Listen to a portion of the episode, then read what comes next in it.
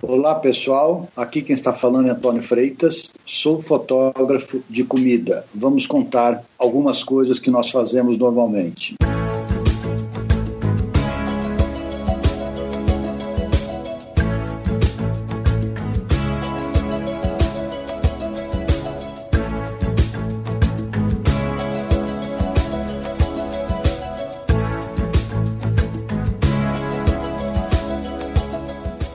aí galera, beleza? Estamos começando mais um Papo de Fotógrafo. Eu sou a Ana Cariani e eu tenho um problema muito sério com foto de comida. Você come antes de tirar foto? Não, porque eu quero comer tudo, na verdade, né? eu vejo a foto, eu quero comer. Esse é o problema. Ah, entendi. eu sou Rafael Petroco e faço justamente o que eu falei. Eu como antes de tirar foto. Quando eu lembro, já foi. Já era, né? É, Você assim nunca como tem aquela você- né, prato do dia. Não tem, já foi. É só o prato mesmo que fica. Vamos para as mensagens. Bom dia, majestade. Bom dia, Zazu. Eu lhe trago as notícias matinais. Vá falando. E começando os recadinhos de hoje, Ana, você já fez a sua inscrição no Papo do Bem? Não, mas é porque minha presença já é garantida, né? então, pra galera que tá ouvindo esse bate-papo, vai ouvir o programa de hoje, tem que fazer a pré-inscrição pra gente poder se organizar, saber quem vai participar desse evento tão importante, um evento tão querido por nós do Papo de Fotógrafo e pra você que acompanha. Então, acessa agora o PDF Agenda, que é aquela plataforma que a gente criou exclusivamente pra vocês não perderem nenhum workshop, nenhum evento de fotografia que vocês gostariam de participar. Então, acessa agora pdfagenda.com.br, vai lá no Papo do Bem, que já tá tudo bonitinho, as informações estão lá. Faça a sua inscrição. Na verdade, a gente vai receber um e-mail, depois vai mandar todas as informações de como pagar, como fazer a inscrição certinho mais pra frente. E você também vai começar a descobrir quem serão os palestrantes essa semana. Por isso, precisa acompanhar o Papo de Fotógrafo em todas as redes sociais, no Instagram, no Facebook. E aí você vai ficar sabendo quem estará no palco do Papo do Bem, que o ano que vem serão dois dias incríveis, um falando de fotografia de família, outro falando de fotografia de casamento, com muito conteúdo, muito amor e carinho E e, abraços de hora. graça. Muita gente da hora. já tem uma galera aí nos bastidores, mesmo que não vai palestrar, que já está marcando presença no evento. Então não pode perder dia 6 e 7 de fevereiro, abrindo o ano de eventos de fotografia do Brasil. Olha que legal. É porque a gente é esperto, né? A gente vai começar esse ano antes de todo mundo. E tem uma coisa muito legal: vão ter muitas coisinhas dos nossos parceiros pra você que participar. A gente quer usar um nome fofinho sem falar o que é, né? Aí são É, coisinhas. não pode dar spoiler. É coisinhas. não pode dar spoiler. Então acessa agora pdfagenda.com.br, papo do bem e já faça lá, garanta o seu lugar que depois você vai receber todas as informações fresquinhas. E aí com o papo de fotógrafo é assim, começo, meio e fim, me sentindo, me sentindo o Eminem. Além de conhecer e ouvir nossos convidados, vocês têm a oportunidade de conhecer os nossos parceiros e patrocinadores. E do clique a impressão, você nunca fica na mão. Olha, é um poeta. Não. E para começar, você que fotografa com uma câmera ou celular tem que mostrar para todo mundo que o que produziu, certo? Então precisa de uma plataforma criada especialmente para nós fotógrafos e videomakers, pensada para ajudar você a se posicionar bem no Google e tem uma equipe de suporte eficiente e rápida para sanar todas as suas dúvidas. Então acesse agora papo.album.com.br e adquira o desconto especial que Album preparou para vocês, queridos ouvintes. Bom, aí você criou ou atualizou lá o seu site com as suas melhores fotos? Então acessa agora www.busquefotógrafo.com.br e faça parte dessa comunidade. O Busque Fotógrafo, como a gente já sabe, é o maior site de busca segmentada de fotógrafos profissionais do Brasil. Ou seja, ele facilita aí o, o encontro entre os clientes e nós fotógrafos ou os nossos amigos, companheiros, amados videomakers, de uma forma simples e efetiva. Já tem mais de 10 mil fotógrafos fazendo parte dessa comunidade e claro que o melhor de tudo é que o cadastro é gratuito e vem mais novidades por aí. Não fique de fora. Busquefotógrafo.com.br, onde fotógrafos e clientes se encontram. E pronto, o cliente te encontrou, viu o seu trabalho, te contratou e você já fotografou? Agora é hora de editar e tratar bem essas fotografias. Afinal, elas merecem todo o carinho e atenção. E a Bank traz uma linha de monitores profissionais para fotógrafos com foco na fidelidade de cores, nitidez nas imagens e ainda cuida da saúde dos seus olhos o seu bem mais precioso nas longas horas de trabalho. Você precisa conhecer esses produtos incríveis, pensados especialmente para você. Então agora acesse www.bank.com.br Bom, e não adianta a gente ter todo esse trabalho e deixar tudo guardado no HD sem ninguém ver, não é mesmo? E quem tá com a gente para fechar com chave de ouro é a Digipix. Você pode transformar suas fotografias em fotolivros, álbuns e artigos para presentes e decoração. Já imaginou umas imagens suas decorando as casas de casais que você fotografou? Incrível, né? Conheça agora todas as linhas de produtos em www.direto.digipix.com.br. E é isso aí. Garantiu já o seu lugar no Papo do Bem enquanto estava escutando as mensagens? Ótimo. Se não garantiu, corre lá agora e faça e aproveite esse bate-papo. É, depois você termina de ouvir, tá? Vai lá e faz primeiro o cadastro. Dá pause e vai lá. É.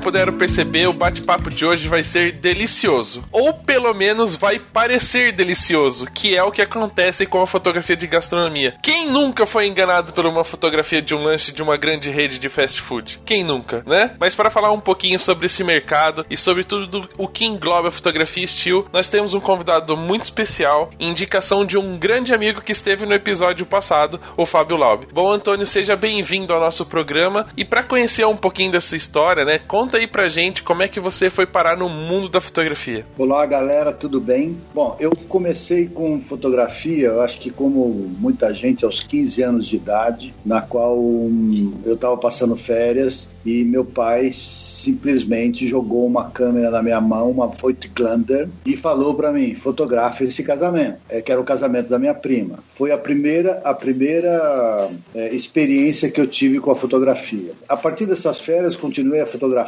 acabou minhas férias, voltei para São Paulo e fui revelar esse material. Quando eu revelei esse material, é, vi, adorei uma, o resultado e tudo mais, e distribuí algumas fotos que eu fiz. Voltei no laboratório e pedi para ele tirar novas cópias. Quando fui buscar novamente, eu me assustei, porque eu falei, meu, não é isso que eu fotografei. É, tá totalmente diferente do que eu vi. E aí ele me levou para dentro do laboratório e me mostrou como é que funcionava uma cópia fotográfica. A partir daquele momento em que eu vi as, a câmera escura, as luzes vermelhas, o ampliador ligado, o tempo de exposição, o cheiro do ácido acético, do hipossulfito de sódio, tudo aquilo me levou numa, numa magia, numa, numa coisa que eu falei, meu, é isso que eu quero fazer. E descobri que tinha um curso de fotografia no SESC e fui fazer esse curso de laboratório. Aprendi a revelar e aprendi a ampliar a fotografia preto e branco, o beabá, o básico do básico. Consegui convencer meu pai novamente a me comprar um ampliador.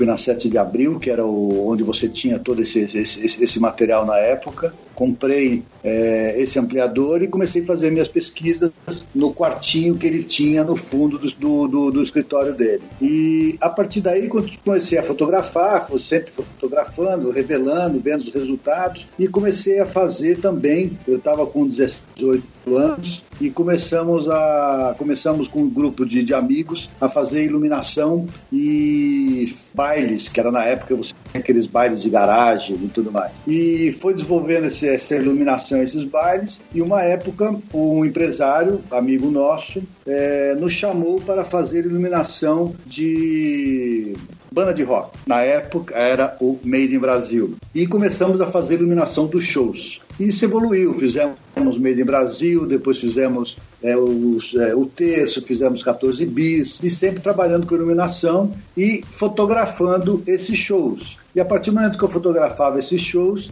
eu comecei a vender essa foto para os artistas. É, depois de um tempo, comecei a vender essa, comecei a trabalhar com a revista Pop, que era uma revista da época, e né, nessas excursões, incursões que eu fiz, eu fotografei Elis Regina, Rita Lee, Caetano Veloso e uma série de artistas da época. É, mas você queria fazer mais, você queria produzir mais. É, o showbiz na época não era é, tão atrativo como seria hoje, como né, você tem o que, o que acontece hoje, e resolvi partir para outra área. E fui atrás de uns amigos nossos que estavam com, abrindo uma agência de publicidade e eles faziam muito na época aqueles é, audiovisuais, se eu não me engano chamava Multivisão, que era com projetores, Ectagraph e que você fazia aqueles super alto com dissolver, eu não lembro nem mais o nome de como é que era isso. E é, a partir disso também eles começaram a fazer trabalhar com publicidade, é, fazendo folhetos e tudo mais. E eu comecei a, comecei a entrar nessa área com eles. Então eu fiz um pouco de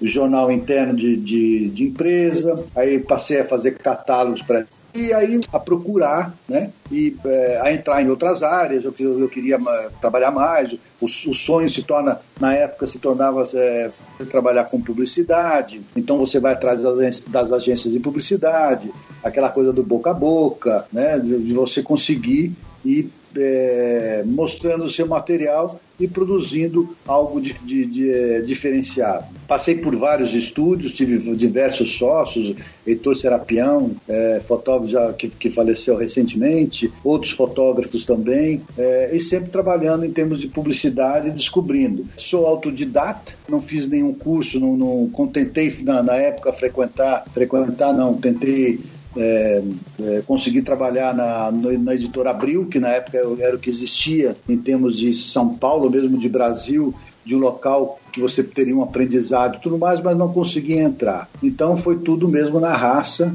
você aprendendo a, a fazer e a fotografar. A comida acabou entrando numa fase em que o, o, no Brasil começou a entrar os fast food. Então você tinha McDonald's entrando no Brasil, tinha mais uma marca é, mexicana, não sei o que lá. Eu tinha um grande amigo, tenho um grande amigo que se chama Peninha, e, conversando com ele, Peninha fazia catering para cinema e conversando com ele, falei, pô, Peninha, vamos, vamos, vamos fazer uma nova. Vamos tentar entrar nessa área que não tem muita gente fazendo, é difícil, que era difícil você produzir e você produzir culinária. E começamos, começamos a fazer receituários, começamos a fazer catálogos e publicidade, lançamentos de produto e tudo mais. E é uma área muito interessante, porque é, putz, passei por, fiz automóvel, fiz é, vários tipos de produto, vários tipos de fotografia, arquitetura é, na, na, na, minha carreira, mas a, a, a, comida era muito interessante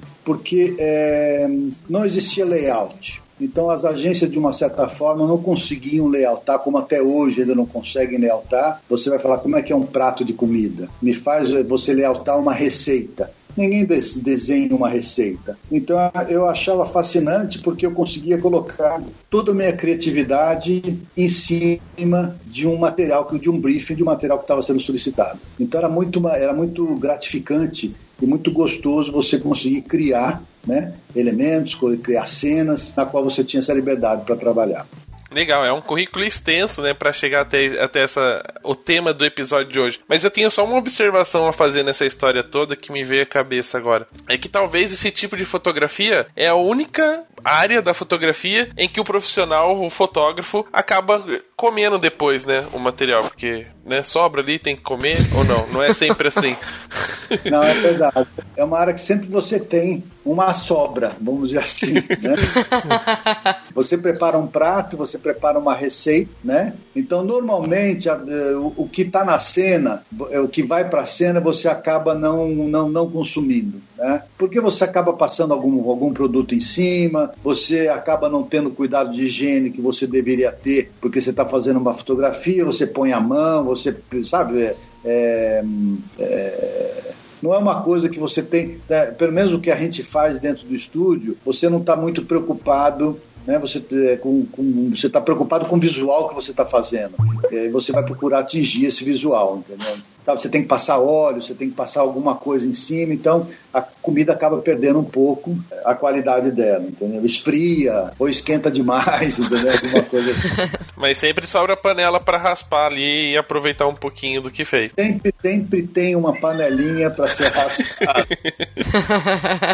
Isso é muito legal. Essa é a vantagem. Já prova já o material e, e vê se é de qualidade, se você está sendo fiel àquilo que você está produzindo. Aproveitando essa, essa brincadeira, falando um pouquinho do, do, do, mercado da fotografia de gastronomia, né? Quando você entrou, quando você começou nessa área, as coisas ainda estavam engatinhando, né? Tá, é, era um princípio de, de um, um, comer, um comércio forte sobre o fast food, sobre a alimentação. É, existe uma diferença muito grande do mercado de quando você começou para hoje? Ou para quem vai entrar nessa área, os desafios praticamente são os mesmos? Não, existe, existe o. Porque é, Veja bem, quando você fazia, é, vou dar um exemplo, eu, eu, fiz toda a parte de é, publicidade, é, catálogos, folhetos, receituários na parte de, de culinária. E também acabei fazendo uma especialidade muito grande que é a embalagem. Né? Então a embalagem é uma coisa muito direcionada, nós podemos até falar, se for o caso, de, de, com, com, mais detalhe. Né? A, a comida em si, você tinha você tem um, uma dificuldade de prepará-la, né? E era muito mais difícil você fazer porque você, além de ter o um processo de filme, né? Você ia fazer um bolo, você não fazia um bolo, você fazia 20 bolos, né? Para você conseguir o melhor bolo, o bolo mais bonito, né? Que você tinha que fotografar. Você não, você não podia errar na hora que você estava fotografando. Você tinha que cortar o bolo, o bolo tinha que sair bonito. Você não tinha retoque digital, você não tinha nada disso, né? Então hoje é, é, é muito mais fácil você é, fotografar porque você conta com todo um suporte e uma pós-produção que você vai fazer, né? E hoje muita gente acaba fazendo a fotografia ou a iluminação, você sabe disso, entendeu? Acaba fazendo a iluminação na pós-produção. Então você tem uma, um, um, problema muito sério hoje que é de custo, né? Porque é, você tem um mercado é, com muita gente hoje fazendo, entendeu? Né? Mas que não tem ah, o mesmo expertise ou a mesma ah, que você tem na preparação de um prato, não, não para fotografar esse, esse prato, o que, o que você vai fazer, entendeu? Ainda falando um pouquinho dessa, dessa área, né?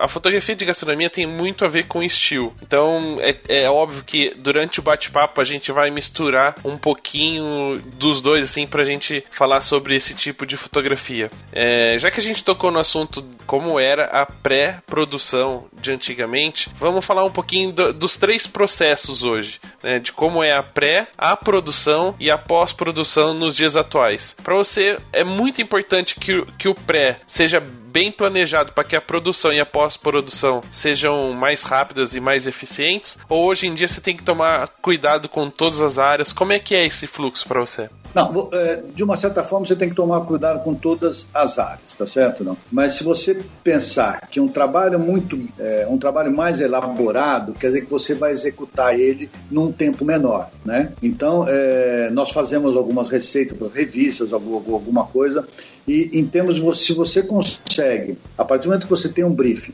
determinar o que você vai usar, que fundo você vai usar, qual louça você vai usar, qual guardanapo, qual talher, qual copo e etc., você está ganhando tempo, né? Porque na hora que você está tudo aprovado, e o mais importante é você aprovar todo esse material com o cliente. Hoje é muito fácil, porque você aprova tudo até via WhatsApp, você aprova de, um, de uma forma muito, é, muito rápida. Né? E aí é muito importante para você poder fazer essa execução num tempo, num time certo. Porque senão você vai ficar o dia inteiro para fazer um prato. E vai chegar no final do dia, pode que você não tenha nem conseguido fazer um resultado em que você esteja satisfeito. E quando você faz hoje, por exemplo, uma boa pré-produção, né? E, e, durante a produção, é, você também já pensa na pós-produção, onde você fala assim, não, isso aqui eu posso levar muito tempo tentando fazer agora para só fotografar e, e, é muito mais rápido eu fazer na pós-produção, ou não? Você sempre pensa assim, tenho que resolver nesse momento, que a pós-produção é o, é o, lugar que eu tenho que perder menos tempo possível.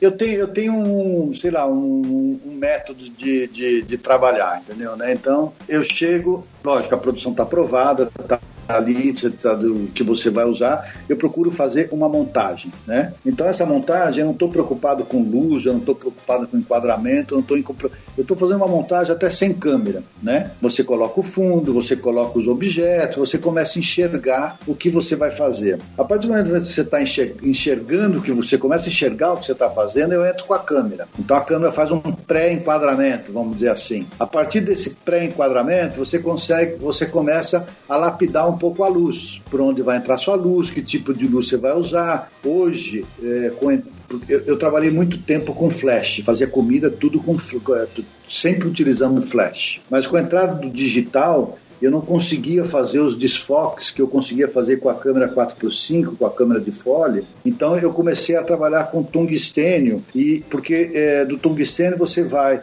do 2.8 ao 22 muito rápido. É só uma questão de você mexer no botão. E você abaixa e sobe essa, essa profundidade de campo. Então, é, hoje, quando eu faço uma fotografia minha, eu tenho pelo menos uns dois ou três diafragmas em cada foto. Então, sei lá, eu faço é, é, uma foto com 2.8, na qual eu quero o desfoque total do meu fundo. E eu jogo, um, sei lá, um 5, 6 ou às vezes 8 e faço outro clique. E aí eu faço uma, uma fusão, né? na qual eu brinco um pouco com o mais foco dentro do prato, alguma coisa, mas mantendo o desfoque que eu quero atrás. Né? É, mas sempre voltando ao, ao, ao que eu estava falando, que eu acabei misturando diafragmas e tudo mais. Então, o meu, o meu, o meu esquema de trabalho é montagem, a partir do momento da montagem eu faço a luz, a partir da, da lógico a luz ela vai ser ainda corrigida, você está fazendo um, um pré-light, né? A luz ainda vai ser corrigida é, em algum ponto, algum detalhe, quando você acabar entrando com a comida, entendeu? E as minhas comidas, as, uh, os, os, meus pratos, acabam sendo muito preparados na, na montados, né? finalizados na luz porque você está vendo o que você está fazendo, você está no ângulo certo, porque é muito importante quando você está fazendo uma foto de comida é, a colocação dos, do, do, dos ingredientes no prato. E se você está fazendo uma montagem que você está olhando o prato de cima e você vai fazer uma foto que é o, o ângulo é de baixo, meu, você nunca vai conseguir montar ou fazer de acordo ou, é, que fique uma coisa bem, bem, bem montada ou uma comida que você mostra os detalhes que você tem que mostrar. E a pós-produção, lógico, ela, ela, ela, é muito importante é, e você determina algumas coisas. Então, é, por exemplo, vou, é, vou, dar um exemplo de, um, de, uma foto que você acaba fazendo. Eu vou fotografar um bolo. É, não importa se é uma produção, ou se é um bolo do branco, se é um cenário, o que, que, quer, o que quer que seja. Então, normalmente, eu coloco o bolo inteiro. Eu faço uma foto do bolo inteiro. Então, garanto o bolo inteiro. A partir do momento que o bolo está inteiro, eu, se eu tenho que fazer ele cortado, eu faço um corte nele. Então, quer dizer que a partir do momento que eu faço o corte, eu posso colocar esse corte aonde eu quiser. Com a pós-produção hoje que você tem, se o corte, se o, o corte que você está fazendo não ficar de acordo, eu viro o bolo e faço outro corte, entendeu? E depois eu aplico esse pedaço cortado aonde eu quiser. Dá para entender? Sim, claro. Sim, dá sim. Até o gato entendeu, tá até conversando aí falando pra gente. A gente tá falando de fotografia de gastronomia, não de pet, então pede pro gato, né, colocar-se no seu lugar. e aí, aproveitando já que você tava explicando um pouquinho do seu processo, tem alguma dica, assim, que é legal para quem gosta ou para quem tá começando nessa área de gastronomia, que é importante que ele, que ele pratique, né, para ter um resultado legal do trabalho dele? Olha, é é difícil você falar o que, o que é uma dica, porque cada, cada caso é um caso, né? Então, por exemplo, tem umas coisas que são interessantes. Quando você vai fotografar é, sucrilhos, né? É, produtos semelhantes, tá certo não, né? É, em que você tem que pôr leite. Então, eu nunca uso leite, eu uso cola branca. Porque o leite encharca. Se você vai fazer um, um bowl de, de sucrilhos, é, você nem conseguiu fazer a foto e o sucrilho já está todo encharcado, entendeu? Com o próprio leite e fica amolecendo aquela coisa toda. A cola branca te dá a, a consegue te manter, né, algo parecendo que está fresco, vamos dizer assim, né, o mais fresco possível. É, sempre que eu vou outra outra coisa também, sempre que eu vou trabalhar com um bowl ou vou trabalhar com uma vasilha que seja um pouco mais funda, é, você vai fazer uma feijoada, você vai fazer uh, alguma coisa do gênero, eu sempre trabalho com um mingau de maisena. Então você pega esse bowl, você enche ele, faltando dois dedos ou três dedos para a borda, entendeu? Você faz um mingauzão de maisena e coloca lá dentro. Quer dizer, você prepara uma quantidade de comida muito menor e é difícil você fazer uma feijoada a qual você trabalhe com a quantidade de feijão, a quantidade de caldo, é, tudo que você tem que fazer é muito grande. Então, se você trabalha com isso reduzido, a sua possibilidade de êxito é maior, entendeu? Então, a dica para quem está começando é finja, né? Finja que é. é. Finja que é leite, finge que, é, que, é, que a tigela tá cheia, finge que é sorvete. veja bem, veja bem. Isso, isso é uma coisa que eu desenvolvi, entendeu? Não estou falando que todo mundo fotografa desse jeito, mas eu prefiro fazer, em vez de eu fazer uma tigela, meu, você fazer um, um balde de feijoada, o que, que você vai gastar de ingrediente é, quantidade de feijão, quantidade de caldo, a, a feijoada tem que ser preparada especial, as carnes não são preparadas juntas, porque senão a carne fica toda, a carne não, o líquido fica todo oleoso. Então você tem, você tem alguns truques que você vai fazendo, porque meu, eu fotografo isso há 20, 25 anos, entendeu, né? Então é, é, é muito tempo, né? Então sempre você vai aprendendo alguma coisa. Eu acho que eu tenho uma, eu tenho uma, uma facilidade muito grande que é de executar as montagens, né? Então, e eu procuro fazer essas montagens. Até acho interessante a, a minha esposa fala para mim que eu não, que eu se eu fosse um um, é, não, não, é que eu fosse não. Eu não trato a comida como comida. É, eu trato a comida com, de uma outra forma. Então não simplesmente que eu vou comê-la, entendeu? É que eu vou degustá-la, entendeu? Né? Então, eu, os cortes, a forma que eu, que eu acabo fazendo no, no, no meu processo de trabalho é um pouco diferenciado do que os outros fotógrafos fazem. Vou fazer uma pergunta que essa pergunta eu tenho que fazer. Você dorme com a consciência limpa, assim? Você consegue dormir tranquilamente, pôr a cabeça no travesseiro e dormir, sabendo que o que você faz é uma mentira, entre aspas, né? Que é um trabalho e é onde você tem que. Então, você engana as pessoas que a pessoa acha que a feijoada realmente vai ficar daquele jeito. Não, a, a feijoada, veja bem, veja bem. Feijoada vai ficar daquele jeito. Eu não estou mudando a receita da feijoada. A feijoada fica. Normalmente ela fica bonita pessoalmente, sim. Então, mas é, é, o que acontece. A minha feijoada não tem pé, a minha feijoada não tem, né? Se você vai cozinhar tudo isso junto, ela solta um óleo, ela, ela solta todo um é, que é, a, a a feijoada em si fica feia. Então você tem que deixar. É, meu, a gente. A, a fotografia, o que, que é? É um processo que eu estou comendo com os olhos. né? Para mim, se tem pimenta, se tem tempero, se tem alguma coisa, pouco importa, entendeu? Por quê? Porque você tem que transmitir para os seus olhos a sensação em que você quer comer aquela comida, quer degustar aquela comida, concordam? Concordo. E tem um outro argumento que eu achei interessante. Não, não, não digo que eu concordei com a pessoa, mas eu acho que é um argumento válido, tá? Que eu não gosto de ser enganado. Quando eu compro um lanche, eu quero o lanche igual da foto. Mas enfim, é, que a pessoa fala que uh, muitas vezes a fotografia ela não tem, ela não é feita para representar o produto como um produto real, mas sim para mostrar todos os ingredientes que fazem parte daquele lanche ou daquele, daquela comida comida, aquele prato. É, é um argumento interessante, porque de uma certa forma, realmente, se você pegar o lanche, você não consegue ver todos os ingredientes, mas na fotografia ele tem que mostrar que tem. É porque eles estão meio amacetados já, né? Veja bem, veja bem, eu faço, eu faço uma rede de lanchonete que não, não importa o nome, entendeu? Né? Então eu vou lá e fotografo na própria lanchonete, ok? Meu, o que o cara prepara lá dentro é o que vai ter na minha foto. Só que eu que monto a foto, não é ele. Não é o chapeiro que monta a foto, ok? Sou eu que monto. Então é diferente crente, porque você valoriza né, algumas coisas que para o chapeiro, para quem está montando a foto, tanto faz, entendeu? Então, em vez de apoiar a carne direto no pão, eu coloco dois palitinhos de sorvete embaixo. Por quê? Porque a carne não aperta o pão e eu consigo que a carne pareça que está flutuando um pouquinho no pão. Então são detalhes que eu aprendi a fazer, eu aprendi a valorizar. Não é que você, meu, não, não, não, não é, eu estou sendo falso, não. Eu só estou tentando mostrar a melhor forma que vem que você é, pode preparar um sanduíche. Em vez do cara pôr o queijo de qualquer jeito, não. Eu penso aonde que a carne vai aparecer, aonde que eu tenho que mostrar a carne, e você coloca um queijo de um jeito, entendeu? Você não modifica o que vai ser degustado, você apresenta de uma forma diferente, entendeu? Então, a próxima vez que eu for comer numa lanchonete, eu vou perguntar se você fotografa para ela, para você ir lá montar meu lanche, para ficar igualzinho da foto. Combinado? eu venho aqui montar o sanduíche, ok? Eu trouxe meu montador, é, é, é meu personal, personal montador, montador, de sanduíche. É, personal montador.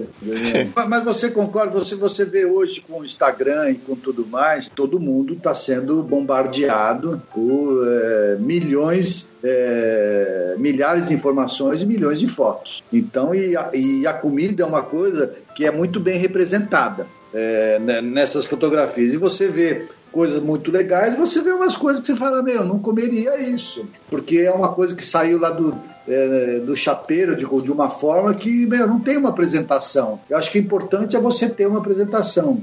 É, e hoje a gente tem que tomar. Existe uma mudança de comportamento também, né? Não sei se isso se aplica à fotografia de gastronomia, mas é, isso é até uma coisa que você pode até comentar com a gente. É, se de, depois dessa revolução da fotografia, né, do digital, dos celulares, da instantaneidade das coisas, das pessoas publicarem o tempo todo, de uma certa forma, uh, o natural começou a invadir mais a fotografia de gastronomia também, ou seja, existe uma demanda para fotografar uh, a comida como ela realmente é? Sim, sim, sim. É, hoje, principalmente nos receituários que nós fazemos, você tenta procura, você procura fotografar a comida o mais natural possível, ok? Mas isso não quer dizer que você não deva tomar cuidado na hora de cortar um legumes, na hora de você preparar, você entendeu? Na hora de você preparar uma linguiça, você vai preparar de uma forma que seja um pouco mais cuidadosa, entendeu? Mas em que você consiga montar. Hoje o desafio é você conseguir montar o prato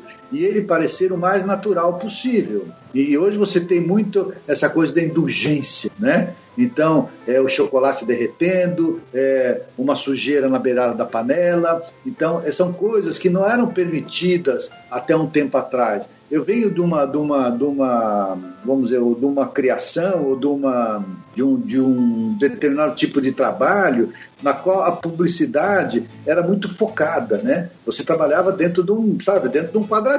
Você não fugia muito das regras da publicidade. Você mostrar um produto da melhor forma possível e tudo mais. Hoje você tem essa coisa, né? Quando a gente fala que a gente brinca muito de montar o prato e tudo mais, isso você faz muito em termos que você está fazendo embalagem. É, a embalagem é um, é um local que você vai colocar o, o, o, seu produto e é um local muito pequeno, na qual você tem um logotipo em cima, você tem um texto embaixo, você tem mais outra informação aqui, você tem outra informação ali. Então, é, são, é, você tem que preparar o que você vai colocar, às vezes sanduíche, alguma coisa, de uma certa forma, que, meu, tem um logo que entra aqui, tem outra coisa que entra ali, então você tem que é, preparar tudo isso de acordo com a embalagem que você vai fazendo. Agora, um receituário, alguma outra coisa, você tem essa, essa possibilidade de buscar de fazer uma comida mais solta, de fazer uma comida mais com a cara do que ela realmente é, em que você não fazia isso algum tempo atrás. E uma outra pergunta também: existe uh, uma, uma outra demanda que é mais por comida ambientada do que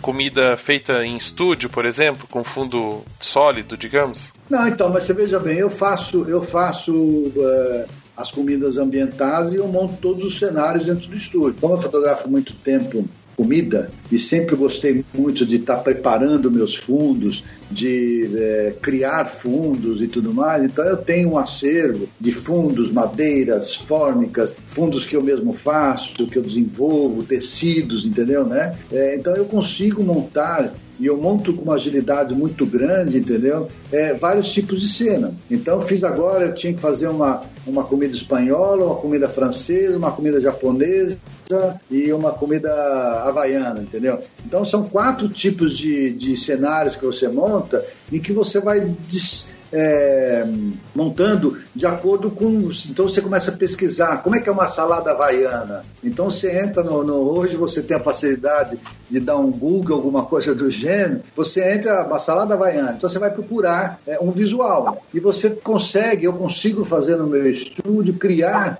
esses visuais para poder fazer essas ambientações necessárias e não simplesmente um fundo sólido ou uma cor programada, né? Então você sempre faz no estúdio, você nunca faz, por exemplo, no restaurante? Não, nunca faço e procuro não fazer restaurante. Já fiz algumas coisas, vou, vou fazer, é, mas sempre a ideia é fazer dentro do estúdio, né? Porque todos os meus recursos que eu tenho dentro do estúdio são muito maiores do que fazer em qualquer outro lugar. Entendeu? Então você vai para um restaurante, você tem problema de é, local, você tem problema de iluminação, você tem problema de é, produção, você tem problema. É, o cara já me traz os alfaces picados, já me traz os tomates picados, já traz tomate cortado em rodela. E é aquilo que eu falei. Quem cortou. Quem cortou não está preocupado com o que você vai fazer. Quem Uhum. cortou, cortou porque faz parte de uma receita e está lá, né? Num potinho, na qual o cara vai lá, enfia a mão, tem que pôr três rodelas de tomate, tem que pôr. Tanto faz se o tomate está verde, se o tomate está vermelho. É, tá gostoso? Tá gostoso. Tudo bem, vamos em frente. Mas você se preocupar com o visual do que você está fazendo, que você não tem, em muitos lugares você não tem. A não ser, por exemplo, sei lá, eu, eu fiz e já fiz é, e faço ainda Pizza Hut, né? Então, Putz, a culpa é sua então, droga. a, a- a Pizza Hut não tem condição de você fazer fora, né? Porque o forno dela é único. E ninguém consegue fazer a massa dela em outro lugar. Então você tem que ir numa loja para fotografar uma pizza, entendeu? Entendi. Não tem jeito. São casos muito específicos. São casos muito específicos, entendeu? Eu procuro sempre. É, é muito difícil sair do meu estúdio. É, eu procuro sempre trabalhar dentro do estúdio, na qual eu tenho é, o controle de toda a situação, do ingrediente. O ingrediente tem que chegar para mim um, dois dias antes, porque né, você vai fazer, sei lá, você faz, como te falei, eu faço muita coisa de embalagem, então agora eu vou fazer linguiça com uma marca. Então, eu tenho que chegar antes, tem que ver o produto, se está de acordo, se a linguiça está de acordo, se o produto veio de acordo, porque senão chega na hora que você vai produzir, é, o produto não está de acordo, você, você vai perder, além de você perder o tempo que você agendou, você perde toda a sua produção que foi comprada e fornecedor, se você tiver alguém envolvido a mais, que tem que estar participando da sessão da fotografia, entendeu? Então é muito importante é, você ter a pré-produção, a produção do que você vai utilizar, todos os ingredientes, sempre comprado um dia antes, porque vai chegar na hora da foto, vai, sabe, vai, vai faltar o tomate, você não faz a foto, entendeu? É, tem tem os, os perrengues também. E como dá pra perceber, ah, é um trabalho muito grande porque existem vários itens assim que a gente tem que prestar atenção e tal. E talvez acho que uma das maiores dificuldades pra quem tá começando nessa área ou pra quem atua nessa área é, é entender como precificar esse trabalho. É claro que a gente não tem como passar um valor aqui e falar, olha, é a partir de ou é tanto, porque existem muitas variáveis. Mas você poderia dar umas dicas ou só falar assim pra, pra galera o o que é incluso no valor para que eh, as pessoas lembrem sempre de, de precificar cada item para poder somar tudo e dar um valor? Então, você, você veja bem, gente vai começar a falar de uma produção, então o cliente te liga pedindo para você executar uma receita para ele. Então vai tudo. É, primeiro, a- existe a receita? É um ponto, né? Nós, eu como estúdio fotográfico, não crio a receita, é, eu executo a receita. Então não adianta pedir para mim crie uma receita que eu não vou criar, não tenho a capacidade de criar, porque se o cara pede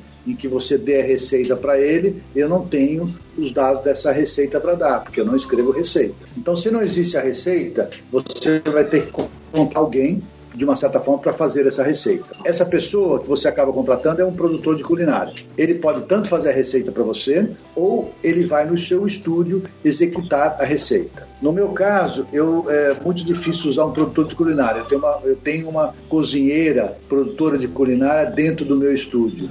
Então, 90% do que eu faço é produzido pela minha equipe. Né? Eu não tenho equipe de terceiro. É, mas é um custo que isso varia, vai, de 500 a 1.500, porque é, tudo depende do que você vai produzir, ou mais, tá certo? Não, se você vai fazer uma, uma comida complicada ou se você vai fazer um dia a dia. Mas um dia a dia, uma diária, deve custar de 500 a 700, alguma coisa assim, numa produtora de culinária. Aí você tem que levar em consideração quais são os ingredientes, essa lista, né? O que você tem que comprar para executar essa receita. É, você sempre a gente acaba considerando que você vai precisar fazer a receita duas vezes. É lógico que sem exageros, entendeu? Mas se você tiver que repetir uma fotografia, uma receita, você tem pelo menos coberto em que você vai, vai, vai, vai fazer essa, essa refação. Outro ponto importante é a produção. O que, que está o que está pedindo de objetos que você tem que utilizar? Então, é,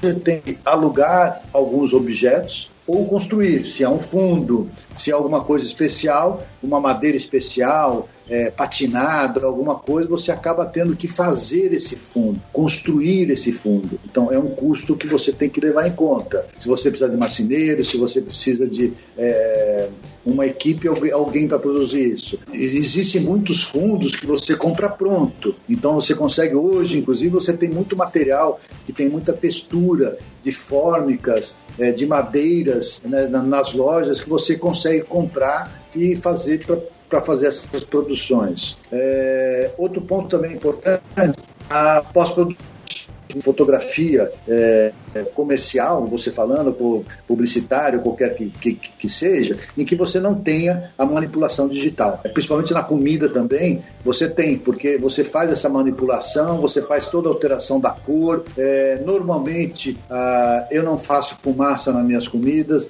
as, comidas, as fumaças são aplicadas é, depois que são clicadas, entendeu? É tudo aplicado digitalmente. Então, você tem que levar em consideração é, todos esses pontos para poder entregar o um material de, de, é, de acordo. Então, sei lá, uma receita pode custar de 1.200 a 2.000, 3.000 reais, de, dependendo do que você está fazendo é, ou que ou, ou, que ela te pede. Foi claro? Muito. Eu estou até anotando aqui para ver quanto Total. vai custar só para fazer a, a bolinha de queijo que eu acabei de fazer aqui, bolinha de chuva. ver se eu vendo alguma. É que eu estou falando para você, tudo isso é muito relativo, entendeu? Eu não posso falar que custa 500 ou que custa 800, tem foto que custa 800, tem foto que custa 1.200, entendeu? Mas tudo, né, é... tudo depende do que você vai fazer, entendeu? Pode ser uma foto no fundo branco, mas é de uma, sei lá, lagosta. Quanto vai custar? Entendeu? Só a lagosta, lagosta é caro. Então, só a lagosta já é caro. Entendeu, né? Você vai fazer uma torta, né? Você vai fazer uma torta, por máximo que seja simples essa torta, ela pode sair feia em cima, forno, porque você. É, a comida, de uma certa forma, é, você depende também dela ficar bonita uhum. para você fotografar. Tem, tem receita que é, não foi feita para ser fotografada, sabe? Por máximo que você vai tentar fazer, você não consegue um resultado legal. Por quê? Porque a receita não, não foi feita para ser uma fotogênica, entendeu? Não tem jeito. Né? É, tem comida que realmente não é bonita, né? É, tem comida que não é bonita. Então não, não, não, não, não adianta tentar fazer um milagre, ela não vai ficar legal, entendeu? E aí vem, vem uma pergunta super importante para pôr na planilha. Quando você pode comer a comida depois da, da sessão fotográfica, tem desconto? Tem desconto. isso, é, isso é merecido, entendeu?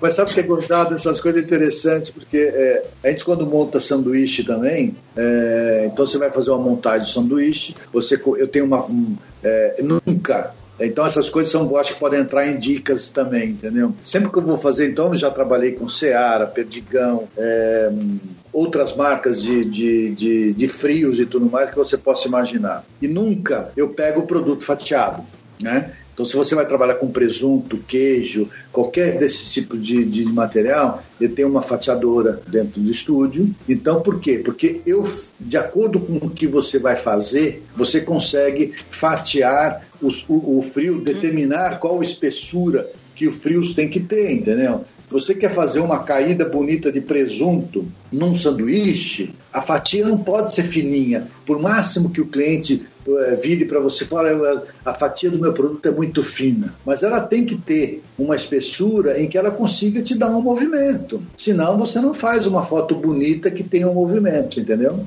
Uhum. É, na verdade você não tem um estúdio, você tem uma cozinha industrial com dois flashes, né? É.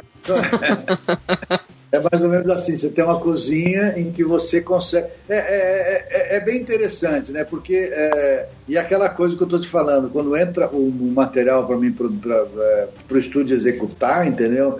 Eu tenho que procurar a melhor forma de executar. É, se isso me levar a fazer algumas traquitanas, a fazer algum suporte, a fazer alguma coisa em que eu possa valorizar o que eu vou fotografar, eu vou fazer, entendeu? Né? Porque está dentro do, do, do, do, do, que você tem que fazer para executar o melhor trabalho. E aí, só para a gente finalizar essa, essa parte mais técnica, né, de, de questão de preços e etc., o que hoje você tem como equipamento, né? De, de hoje, para realizar esse trabalho que você faz, que, que você tem aí que, que você usa e talvez se puder falar assim, olha, eu tenho tudo isso, mas com isso aqui você consegue já começar a trabalhar na área. Legal. Ó, em termos de hoje, em termos de, por exemplo, falar em termos de máquina, tá? Então eu tenho o Mark II e a Canon 6D. A Canon, eu, eu trabalho, eu sempre trabalhei, eu nunca fui um fotógrafo que tinha, que teve muitos equipamentos, muitas lentes e muitos acessórios e muito e todo mundo. Eu sempre procuro ter o, é, é, eu tenho que atingir o custo-benefício ok? Então, eu trabalho com 70-200, eu trabalho com 24-70, eu trabalho com 85 milímetros, eu trabalho com a 105 macro, principalmente quando você tem que fazer embalagem, você tem que fazer doces, você tem que fazer biscoitinhos, entendeu? Tudo isso é, é feito com a objetiva macro.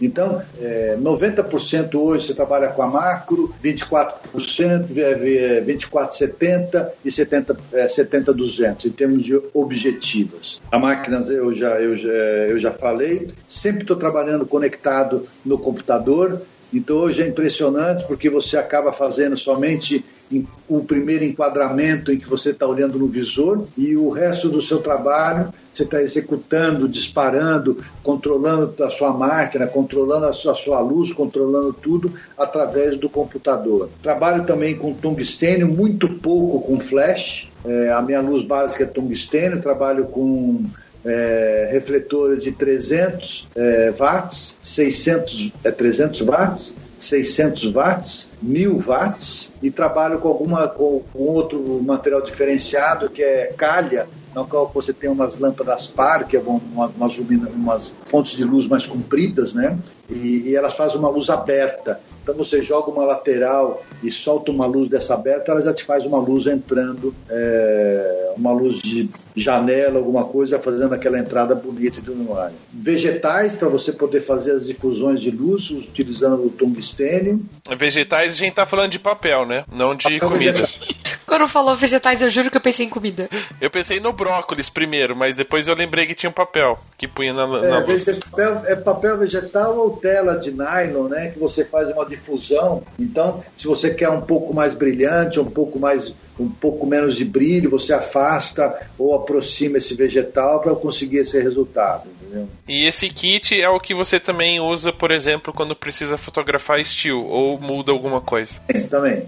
A mesma coisa. Nós estamos fazendo uma, uma marca de é, perfumes, entendeu? Também. Eu faço comida, mas a gente acaba fazendo é, outros tipos de, de, de, materiais. Então, perfumes, que nós estamos fazendo bastante, fechamos um contrato, e é tudo também feito com tungstênio. É porque é aquela coisa que eu te falei. Eu vou do. É, é hoje se trabalha muito com foco e desfoque. Né? Então eu monto, você monta uma cena com perfume é, na qual o fundo está desfocado, entende? mas o perfume está focado. Você não tem numa 35 milímetro, você não tem essa, essa, essa dosagem como de foco como você tinha nas câmeras em que você controlava as profundidades de campo através das básculas, né? Então você faz isso que eu faço isso hoje através do foco e desfoque. Então você foca principal o produto, faz tudo que você tem que fazer no produto ali no, no, no focado, entendeu? E aí você começa a desfocar. Aí você desfoca o, o fundo para você ter um fundo mais legal, você desfoca um pouco a frente para ter a frente mais legal, e você vai mesclando isso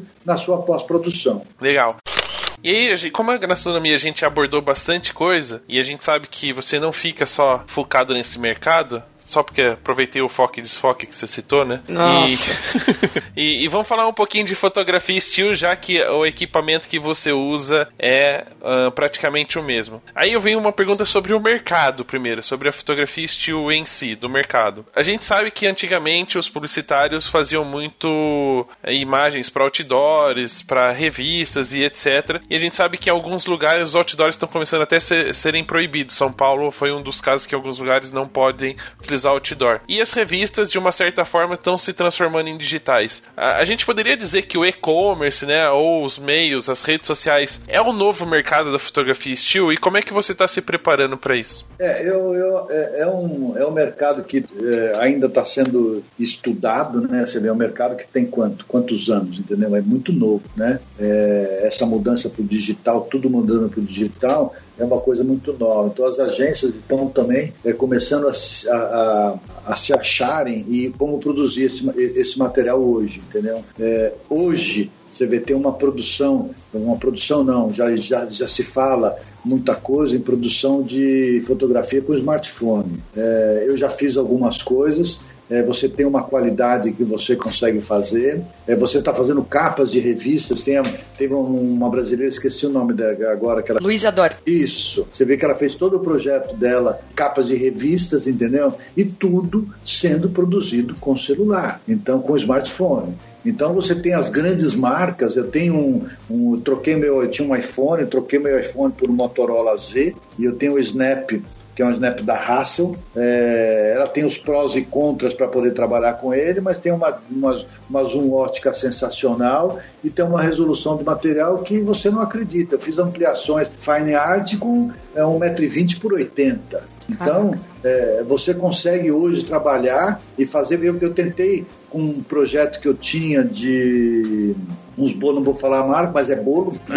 é que eu estava desenvolvendo, na qual era, era um material para rede social e eu tentei emplacar em que eu fizesse esse material com smartphone, na linguagem do Instagram, no linguagem do Facebook e tudo mais. O pessoal não aceitou no final, entendeu? Mas é, é possível é, que você tenha uma tendência a usar um, algum material e produzir material dessa forma, como está sendo feito hoje em vários materiais que consegue ver. E essa demanda, aproveitando até a, a, questão de uso do smartphone, essa demanda de instantaneidade, assim, de, um, né, de prontidão, tem, tem tem sido aplicada no mercado, ou seja, para a galera que tem feito briefing com você e tem requisitado produções, né, de seja de gastronomia ou estilo, também estão querendo que mesmo que for, seja com uma câmera e que haja pós-produção, estão querendo as coisas mais rápidas? É uma demanda que tem crescido, assim, a instantaneidade? Então, esse, esse mais rápido, todo mundo pensa que tudo, por causa que você tem um digital, é tudo é, de imediato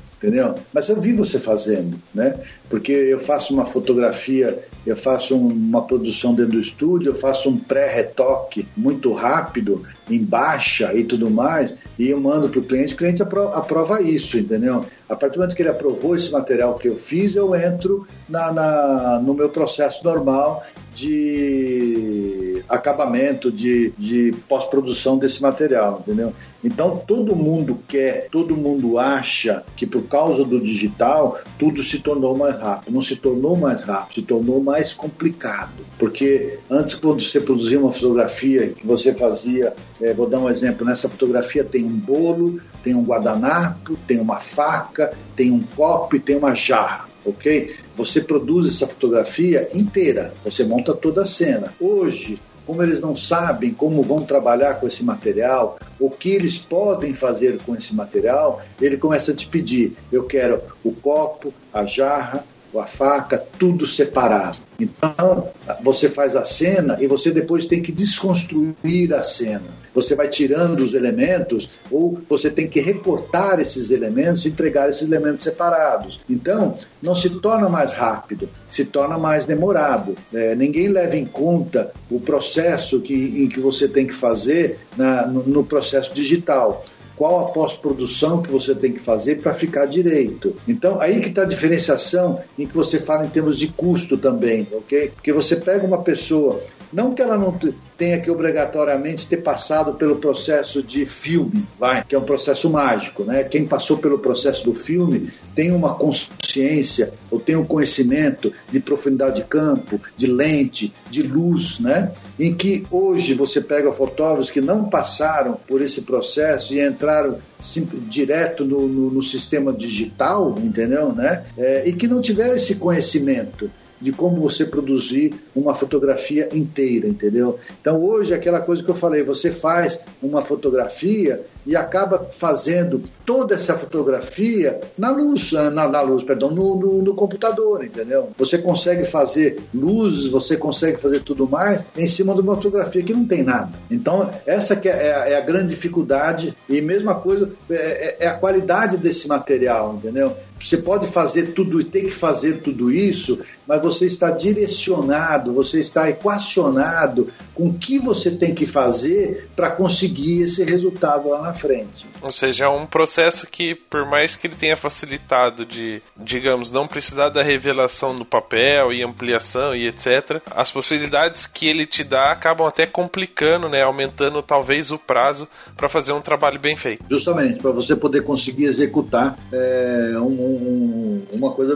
Você, você, você vê, por exemplo, vai, vamos fazer uma garrafa, uma, uma foto de seis, vamos, uma coisa que está aí na, na moda, seis, seis garrafinhas de cerveja artesanal e eu tenho três copos de cerveja do lado dessas garrafas, ok? Como é que você vai produzir isso? Como é que você vai produzir essa foto? Então eu tenho seis garrafas de cerveja. Então, primeiro, eu tenho que limpar essas garrafas muito bem, tirar toda a oleosidade que ela possa ter, com álcool, com alguma coisa que você passe em cima dela. O copo também tem que ser muito bem lavado e tudo mais. É, aí você vai aplicar um verniz nessas garrafas, né? Então, um verniz spray você aplica na garrafa e você aplica no copo. É, aí você tem que fazer, você eh, posiciona todas as garrafas secas no lugar. Se normalmente você tem duas garrafas de cada. Seca por fora, né? Por dentro tem que estar tá cheio ainda.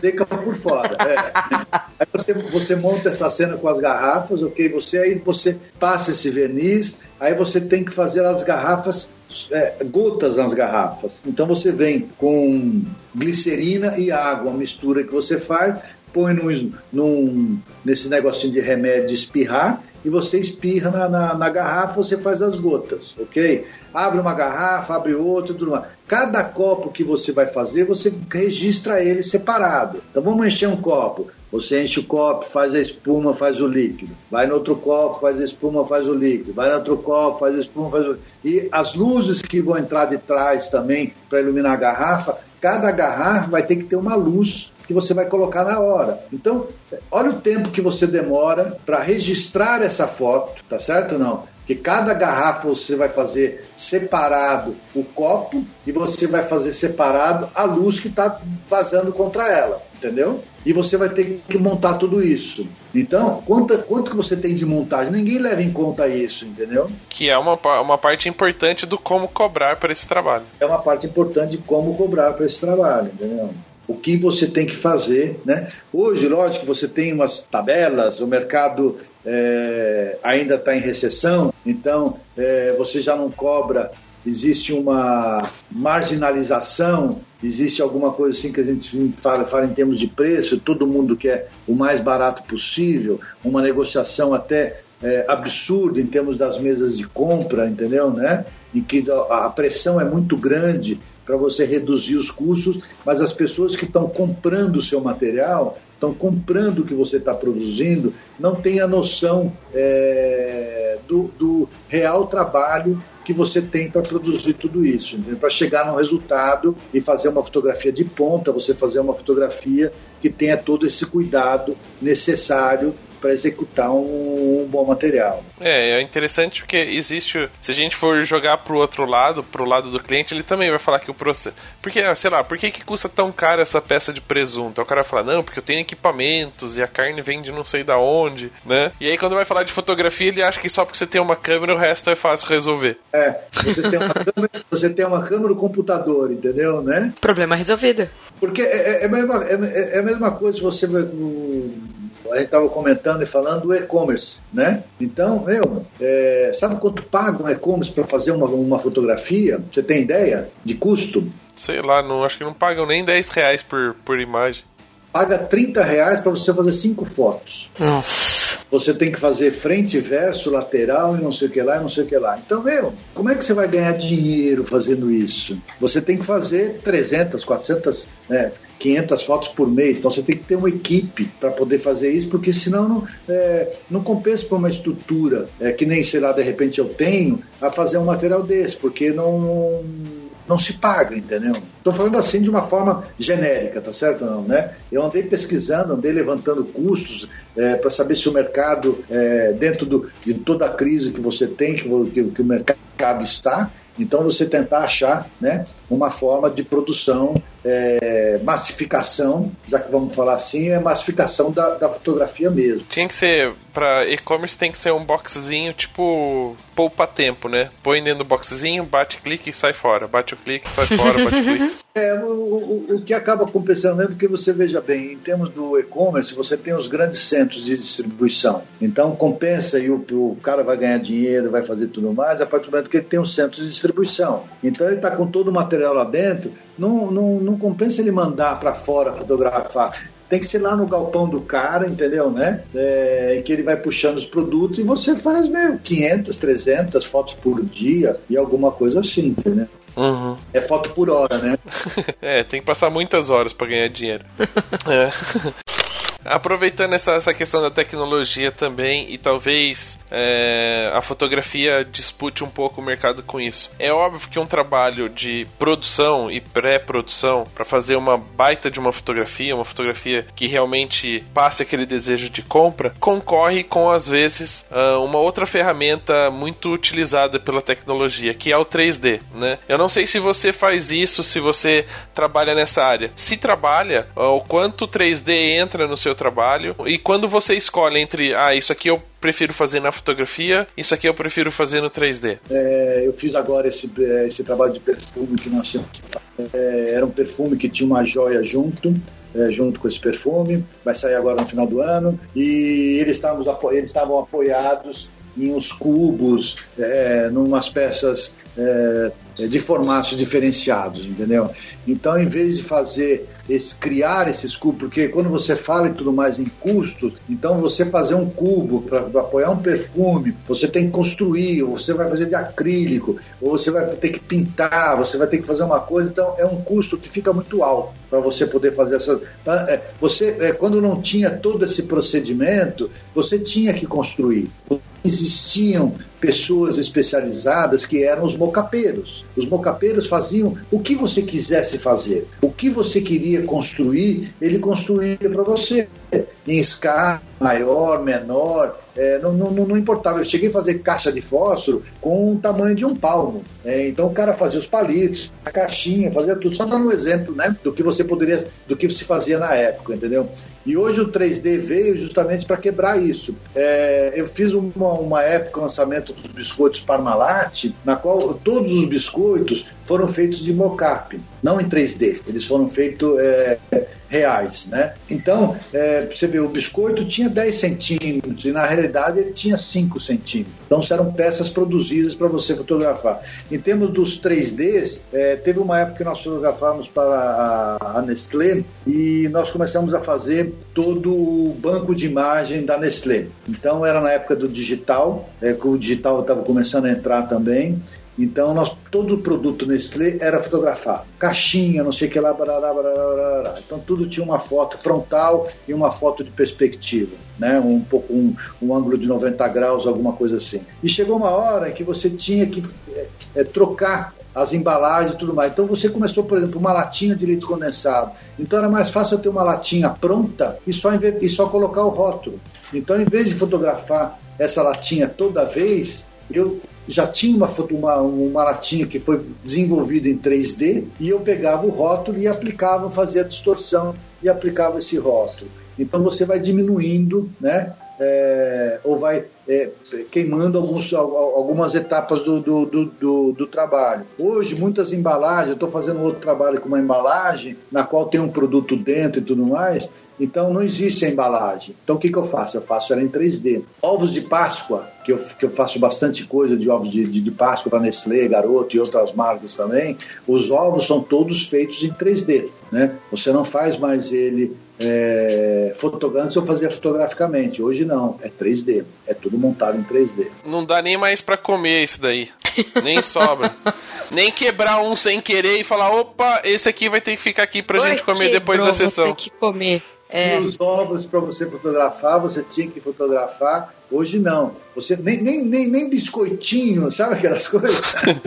tem, muito, tem muito biscoitinho que você nem tem ele. Você tem que fazer ração para cachorro, né? Que nós fotografamos. em que o, o, o produto tinha uma, uma aparência, não, é, não vou dizer que seja uma aparência ruim, vai, é, mas textura e tudo mais, que não estava. Porque quando você coloca um, um, produto numa embalagem e tudo mais, ele tem que ter um, um, uma apresentação algumas coisas que você vai realçar que é diferente do produto normal entendeu? Não que o cachorro vá sentir uma diferença da imagem que tá na embalagem pro que ele vai comer, mas pro é dono, né? É, impressão, é tamanho que vai ficar. Então, é, você tem que.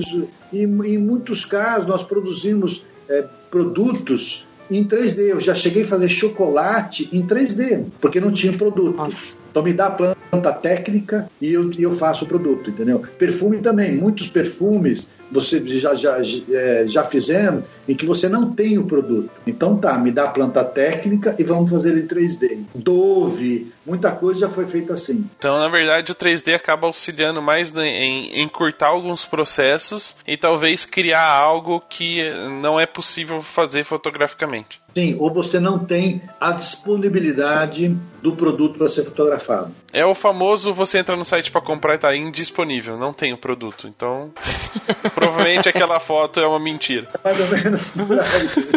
Legal. Não, é importante porque uh, muitas vezes uh, uh, o trabalho é tão bem feito que acaba confundindo se é um 3D ou se é uma fotografia e de uma certa forma eles não se concorrem, eles, se, eles colaboram um com o outro. Sim, sim, sim eles acabam fazendo uma complementação, tá, tá certo? Né? De um pro, de um pro... E às vezes você pega um produto que ele, é, que ele tá tão ruim, entendeu? É, ruim que eu digo que é, não tem outro, só tem uma caixa toda amassada, toda danada. falei, meu, me dá a caixinha que eu faço ela em 3D, é muito mais rápido. Todo esse material promocional em que você pega de chocolate, tá? Então, em que você tem aquelas uh, caixinhas né, cheio de chocolate e tudo mais, tudo para fazer para os catálogos que eles fazem, o ponto de venda e tudo mais, é tudo feito em 3D, entendeu? Não existe mais. O, não é que não existe produto físico, o produto físico existe.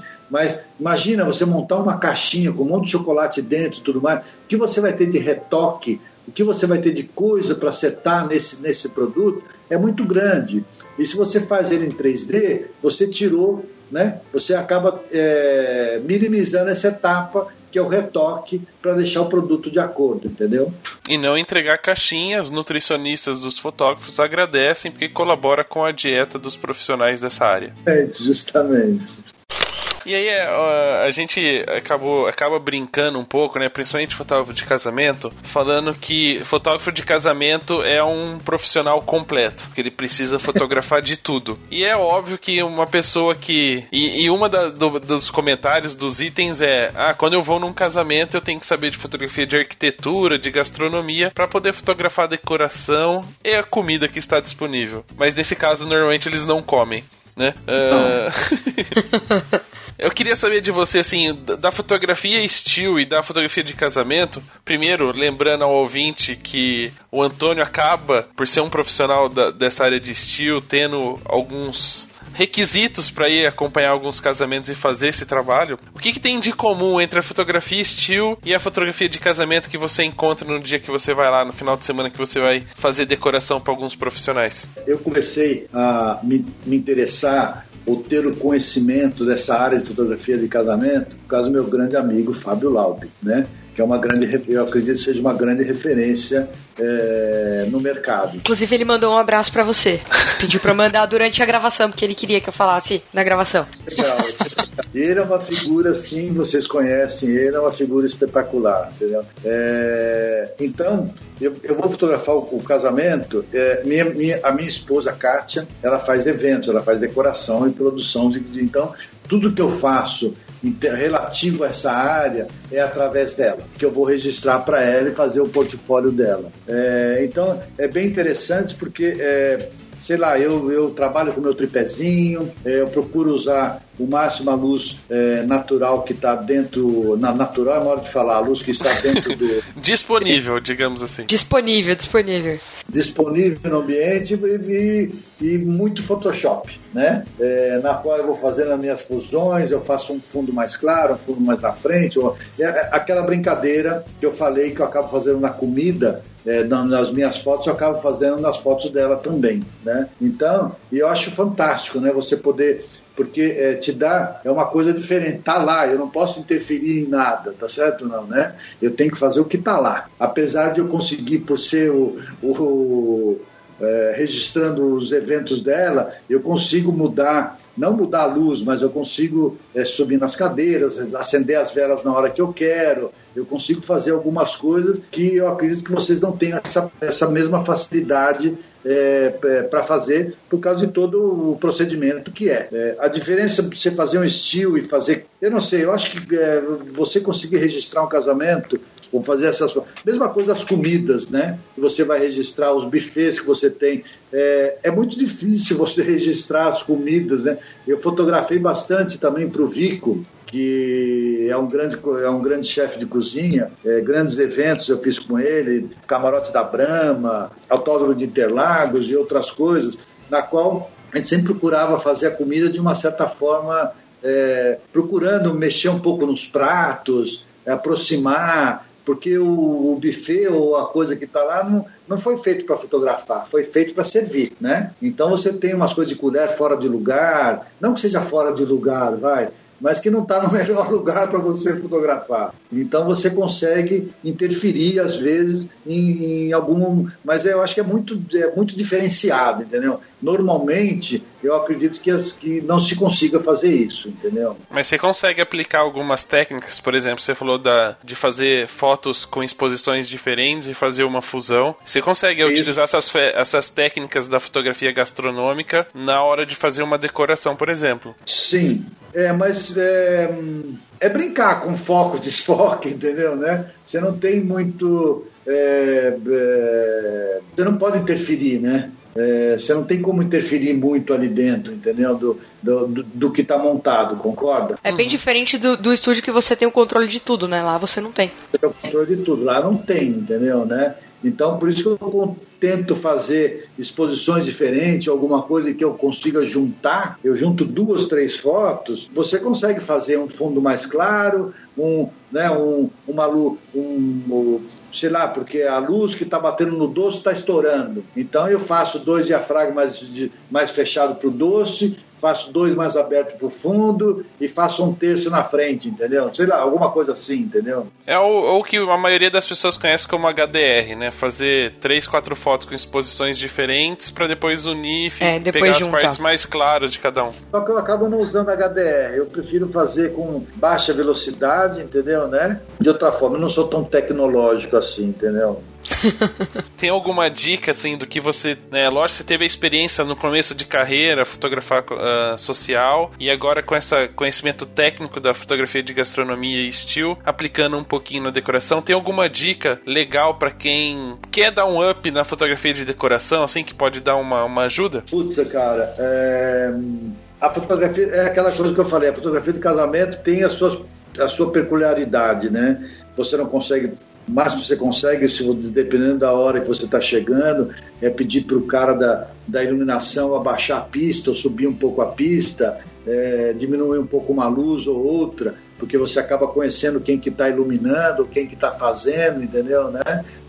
Mas é hum, alguma dica especial, é, puta não, cara é procurar um, o ângulo mais diferente que você conseguir, entendeu? Né? Respeitando os princípios do que você tem que fazer, mas procurando, sei lá, hoje tem outro o grande amigo que vocês também conhecem, se é uma grande figura que é o Lauro Maeda, né? Então, e ele tem toda a técnica dele, toda, toda o que ele consegue fazer nos casamentos que ele registra, e essa coisa muito do primeiro plano, segundo plano, entendeu? Eu acho isso muito importante. Você, é, sabe, então você consegue colocar uma folhinha na frente, você consegue colocar alguma coisa nesse primeiro plano, é, que você vai, vai compartilhar esse efeito com o resto da cena que você está fazendo, entendeu? Comprar um tripé e ter paciência são duas boas dicas. Duas coisas, é. Eu acho que um tripé é, é essencial, porque é, veja bem, você registrar, tudo bem, você registrar uma, uma, uma mesa, você registrar uma festa, em que você tem um flash, ou mesmo que você está trabalhando com a máquina na mão, entendeu? Hoje você tem, sei lá, o pessoal está trabalhando muito com a, com a mirror, né? Então trabalhando com outro tipo de câmera, em que a sensibilidade é muito alta, É, então você consegue fazer umas brincadeiras, entendeu? Mas eu acho que o, o importante se você consegue ter é, é, brincar com essa profundidade de campo, é, o foco e o desfoque, entendeu? Eu acho que é onde você vai, vai valorizar mais a sua fotografia, entendeu? Me interessa aquela coisa do primeiro plano do doce, não está me interessando o fundo. Então desfoca esse fundo, me dá bolinha de luz, me dá, sabe, é, uma massa verde desfocada, me dá qualquer coisa em que possa vir a contribuir com o meu primeiro plano, que é o que o destaque que você quer fazer. Mesma coisa com a pessoa que você vai fotografar, concorda? Você faz um desfoque, você faz alguma coisa e você faz a, o casal no primeiro plano, alguma coisa, e o resto você está complementando na foto. O que, que é principal para você? É por aí, não é? Concorda? Concordo, plenamente. Sim, claro. Agora a gente precisa fazer um workshop gastronômico wedding, né? É, um gastronômico wedding, seria legal. pra, pra aprender a utilizar o recurso nos dois, nos dois tipos de, de trabalho. O gastronômico é gozado porque você não pode mexer, né, cara? É, você não tem a liberdade, tá certo? Pra chegar lá e puxar um prato, tá certo? Não, né? Mas pelo menos o docinho no final eu garanto que eu como. Se sobra, se sobra. Porque nos últimos casamentos que eu tenho feito, nem no, isso tem no sobrado. No último tava difícil, né? Cheguei perto é. da mesa e já tinha acabado. Tá contado, não é assim não, né?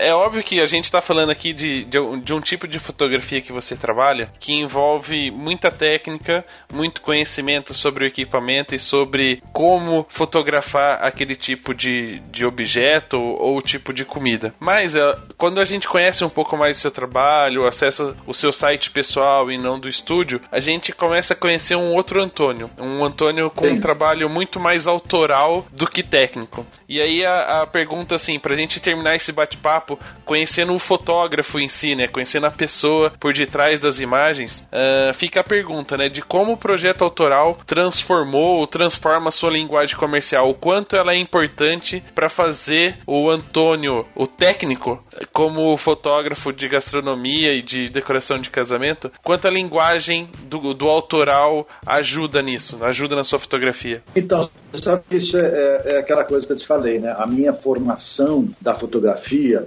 vem de uma formação quadradinha, né? Vem de uma formação é, é, da época, em que a publicidade ditava as regras, você tinha que seguir certos padrões, você tinha que seguir de, determinadas coisas. É, eu nunca tive muito tempo para fotografar para mim. É, hoje eu me arrependo até um pouco disso tudo, porque eu sempre concentrado nos trabalhos que eu tinha que, que, que executar. É, a partir do momento que os, os celulares começaram, os smartphones, vamos dizer assim, começaram a, a despontar, é, eu fiquei entusiasmado porque é, eu pegava um, peguei um, um, smartphone na mão e eu conseguia fazer coisas que eu não fazia na minha fotografia tradicional, né? Então você conseguir é, sair fora do dia a dia ou construir uma imagem que não está não estava dentro do, do, dos padrões, né? Então acho que é a mesma coisa na, na, na fotografia autoral, né?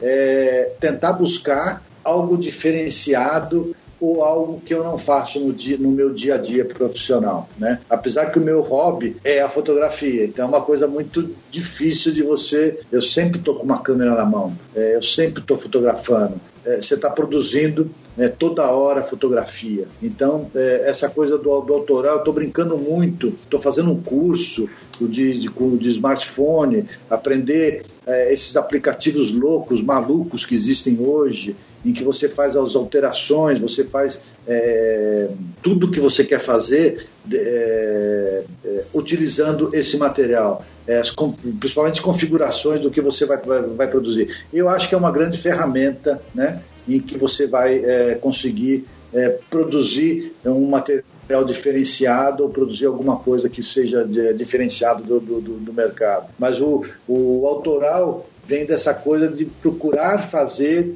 alguma coisa diferente do que você faz no dia a dia. É uma forma de se desligar um pouco do trabalho, mas fazer aquilo que gosta. É isso mesmo, entendeu, né? Você, é, meu, às vezes chega fim de semana, eu saio. Apesar que você veja que, que loucura, né? Faz muito tempo que eu não. É, esse fim de semana passado, até eu falei, pô, eu vou sair com a minha câmera, porque faz tempo que eu não saio com a minha, é, com a minha Canon para fotografar e tudo mais. Meu, eu andei o dia inteiro, cara, e o dia inteiro com a câmera pendurada no pescoço. E não fotografou. Só fotografei com o celular, entendeu? O meu Moto Z Play com a minha Hassel, entendeu, né? É, e fazendo é, um material diferenciado, algum, um, algum material de, é, com uma outra visão e tudo mais, entendeu? Porque é, hoje é, é, muito, é muito fácil você é, mexer nessa foto, você alterar essa foto, você retocar essa foto. Uma coisa que eu já deixei para mim claro é que eu só estou agora alterando ou mexendo na fotografia no iPad. Então, no celular, é, eu estou usando ele, é, pra, senão você vai ficar o tempo inteiro manuseando ou fazendo alguma coisa. Eu estou muito empolgado com o smartphone, entendeu? tá parecendo a criança com o brinquedo novo, né? É justamente, eu estou produzindo bastante, entendeu? E vendo, acompanhando o movimento da mobigrafia, o movimento do, dos concursos, toda essa movimentação que está existindo mundialmente, entendeu, né? É, em torno desse aparelho, entendeu? E as grandes marcas, né? Entrando, meu, eu controlo com, com um aparelho, eu controlo, eu posso ligar 10 celulares ao mesmo tempo ou mais e fazer o, disparo simultâneo de todos, entendeu? Ao mesmo tempo. Adaptadores, na qual eu peço, pego uma lente Canon e coloco no meu iPhone, entendeu? É, fizeram flash já pro iPhone. Então, justamente, por que tudo isso? Por que estão fazendo tudo isso? Por que estão mexendo com tudo isso? É por causa do processador, é por causa da forma que o iPhone, que o iPhone, que o, que o sistema trata as imagens, entendeu? que é diferente dos processadores ou das máquinas fotográficas, entendeu? Então, eu acho que é, é muito legal isso, entendeu? É uma coisa que vai dar muito pano para manga, entendeu? É, a gente torce para que sim, porque ah, quanto mais tecnologia avançar, mais recursos a gente vai poder ter de mostrar o nosso olhar, como a gente vê o mundo e as coisas, correto? Justamente, correto. correto. Hoje, você vê, hoje estão fotografando o quê? Muito com a Mirror, né? Mirror, uhum. sim está tendo uma mudança, tá certo? Não, é, das câmeras, principalmente para o pessoal de casamento, né? O pessoal de, é, migrando, né? Para uma, para uma nova, um, um novo formato de câmera. Eu uso já tem dois anos. Então, louco, né? Você vai, você vai continuar fotografando com seu celular. Mas muda o sistema, né? Muda, muda o seu sistema, a sua forma de fotografar, a sua forma de enxergar, tá certo ou não? Não, com certeza, concordo plenamente. Que, que, são, que são interessantes, entendeu, né? Faz dois anos que você está trabalhando já com Miro? É, tem dois anos e meio já. Então, olha que maravilha. Ó, né? Era uma, é, é muito louco. Né? é, é muita mudança. É muita mudança. Maravilha foi esse bate-papo, Antônio. Muito obrigado pela sua disponibilidade, por compartilhar um pouquinho do seu conhecimento e das suas experiências com a gente. E para quem não conhece o seu trabalho, então passa aí aonde as pessoas podem acessar, conhecer mais sobre o seu trabalho, seja o trabalho autoral ou o trabalho no estúdio, na gastronomia, no estilo. Passa aí seus contatos: Twitter, Instagram, Facebook, site, e-mail, CPF. Então vamos lá, olha, é, pessoal, o meu site, é, o site sempre está desatualizado, né? Sempre está precisando de atualização, é, mas vamos lá. Meu site é fresh, f r e s h ponto forte ponto br. Esse é o, o, site do meu estúdio. É, o meu é, site pessoal é afreitasfotografia.com.br www.radiofobia.br. Se vocês quiserem alguma informação ou alguma coisa, precisarem trocar uma ideia, meu e-mail é afreitas.foto.gmail.com. Assim que possível, se estiver dentro do meu alcance, ou mesmo que não estiver, eu respondo algumas coisas, alguma coisa que queiram saber sobre esse nosso mundo da fotografia. Muito bem. Da fotografia da gastronomia, né? Muito bem. Mais uma vez, obrigado, Antônio. E para você, ouvinte, até a próxima. Até. Abraço. Tô indo lá fazer uns bolinhos de chuva para ver se o fotográfico fica bom e eu começo a vender.